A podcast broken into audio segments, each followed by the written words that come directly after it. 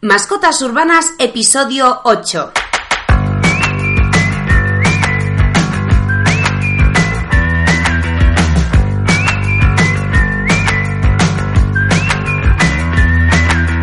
Bienvenidos a Mascotas Urbanas, el podcast en el que hablamos de todos los conceptos perrunos, trucos, habilidades y consejos para que tu perro viva una vida más feliz, sana y equilibrada.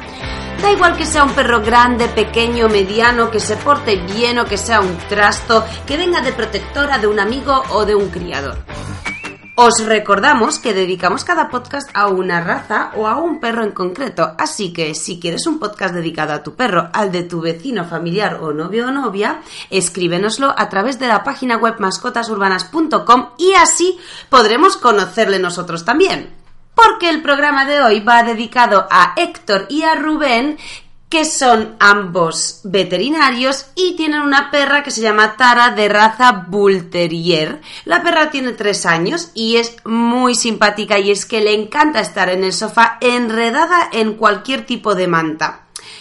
Pero antes de empezar el podcast, recordad mascotasurbanas.com, la academia para que conozcas todo lo necesario para mejorar la vida de tu perro. Ya sabéis que tenemos un montón de cursos prácticos, por supuesto con todos los vídeos en tiempo real, con casos reales que os enseñamos cómo se haría paso por paso para que no tengáis ninguna duda y que lo hagáis todo perfecto a la primera. También tenéis una comunidad que siempre os ayudará en todo lo que necesitéis. Así que da igual el momento en el que se encuentre tu perro, igual que sea cachorro, adulto o senior, que se porte fenomenal o que esté dando problemas. En la Academia Mascotasurbanas.com tienes cursos para desafiarle, para hacerle una vida más feliz y entretenida.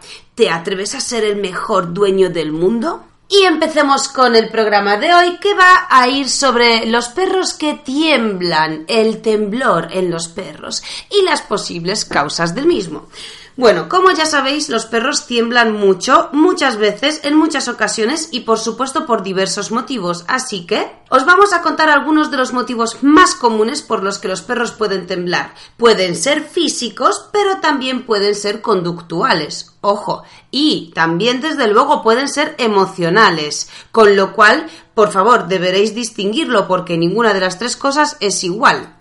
Las razones por las que nuestro peludo tiemble son muchas y no siempre debemos pensar que se debe al tiempo, aunque juega un papel importante en perros sobre todo de razas pequeñas o por lo contrario razas en las que nuestra climatología no es la suya. Perros como el Chihuahua, el Yorkshire, el Galgo e incluso el Boxer, que tienen una temperatura más baja de lo normal, pueden sin duda temblar de frío. Pero hay otros factores importantes que pueden hacer que nuestro amigo tenga reacciones muy parecidas a las nuestras. ¿No os ha pasado nunca que habéis recibido una noticia maravillosa y empezáis a temblar de emoción? ¿O algún cumpleaños que habéis pedido algún regalo que lo lleváis esperando un año entero y justo la ansiedad de recibirlo hace que tembléis por dentro? ¿Y cuando estás esperando a jugar con tu equipo la final de la temporada y sientes ese temblor que te recorre todo el cuerpo hasta el inicio del partido? O la noche en la que estás solo en casa, oyes ruidos desconocidos y te tapas hasta las cejas porque tiemblas de miedo? Pues a ellos les puede pasar algo muy parecido. No son tan conscientes, evidentemente, de los motivos por los que tiemblan, pero también pueden temblar por muchos de ellos. Como ya os hemos mencionado, pueden temblar por un aspecto físico, por un aspecto conductual o por un aspecto emocional. Y bueno, aquí os vamos a dar como algunos ejemplos por los que pues por los que los perros nuestros tiemblan. Por ejemplo, cuando existe una excitación positiva. Esta reacción es muy común. Después de estar cuatro horas sin vernos, nos reciben con tal emoción que su cuerpo no puede contenerse y liberan esa emoción a través del tembleque. También puede ocurrir al esperar el cuenco de su comida, que esto crea mucho esta reacción porque la comida es uno de los momentos más importantes del día, entonces cuando ellos ya escuchan el bol y el saco, pues bueno, todo eso ya les pone en anticipación y puede hacerles temblar.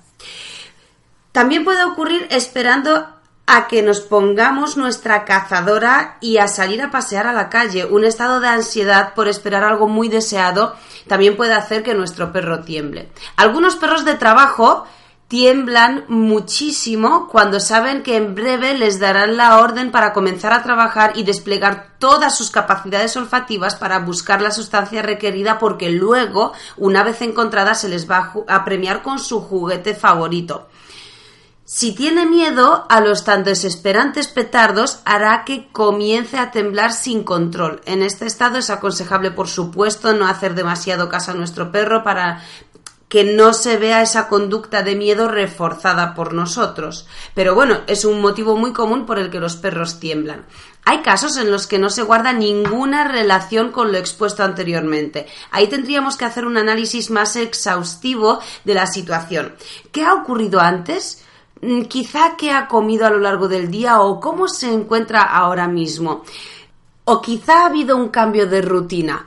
En general los perros tienen muy mala adaptación a los cambios de rutina, es decir, se adaptan y se adaptan de manera muy rápida, pero si les cambiamos la rutina de manera muy brusca sin que sea progresivo les causa bastante ansiedad. Bueno, en cualquier caso, todos estos ejemplos que hemos dado se suelen denominar picos emocionales. Como veis, las reacciones pueden ser muy parecidas a las nuestras y tienen una explicación. No siempre tienen que ser por el tiempo y pensar que nuestro perro es muy friolero y abrigarlo hasta para estar en casa, pues bueno, quizá no es lo más adecuado porque quizás simplemente estamos a punto de darle de comer y él lo sabe prever y se puede anticipar y eso le provoca unas emociones descontroladas y bueno, pues le hacen temblar. Entonces no hace falta darle de cenar con un abrigo puesto.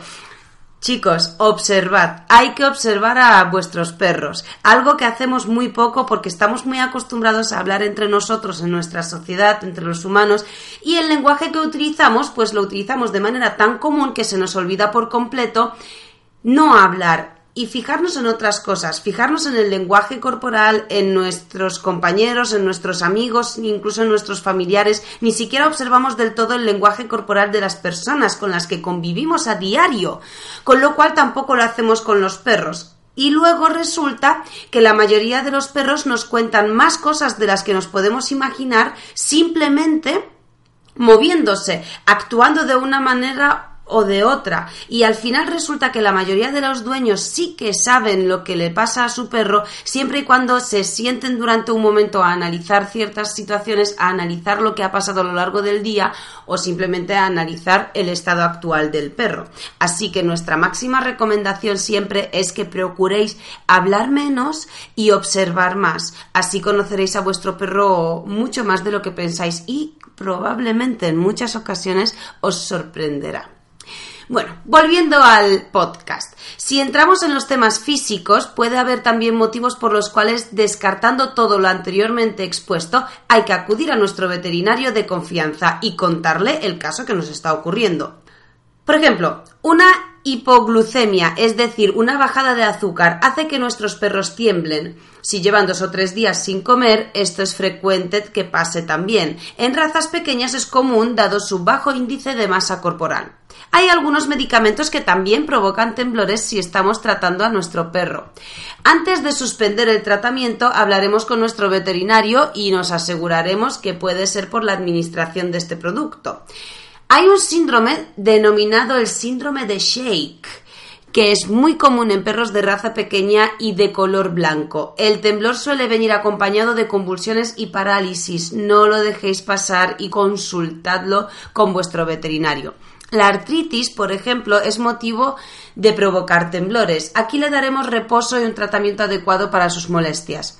Un fuerte dolor también puede provocar que nuestro perro tiemble, mm, no solo estando de pie, sino también estando en reposo, dormido o incluso dormido.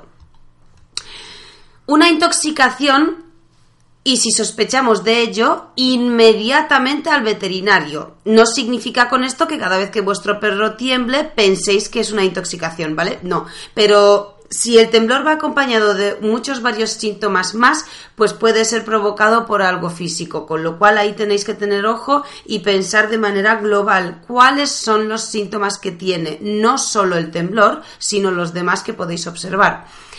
Una edad avanzada es motivo de temblores también, dado que puede tener algún fallo de sus conexiones neuronales y ya no rinden al completo como lo hacían antes. Como veis, son muchas las causas por las que nuestros perros pueden temblar y no hay que achacarla a lo más sencillo siempre como puede ser el tiempo. Pues lo típico, no, es que tiene frío, le voy a poner un abriguito. Vale, está bien, sí, puede ser que en muchas ocasiones sea ese el motivo, pero desde luego que hay muchísimas más situaciones en las que el temblor es motivo de otra cosa.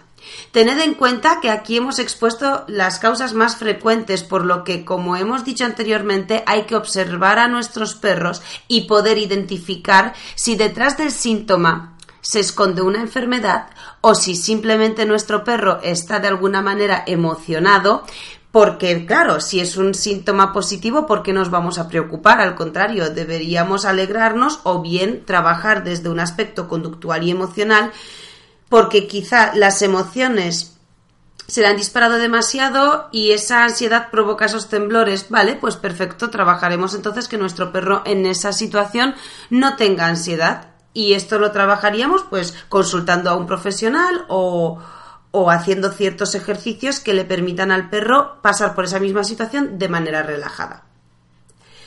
Bueno chicos, pues hasta aquí nuestro podcast de hoy. Esperamos que os haya servido como siempre. Esperamos que la próxima vez que veáis que vuestro perro tiemble no os echéis las manos a la cabeza ni directamente le pongáis un abrigo gordísimo un plumas de perros. Simplemente os paréis a pensar cuál puede ser el motivo y si es malo o es bueno. Y en caso de que sea malo, si lo podéis tratar. Y en caso de que sea bueno, pues que os podáis alegrar.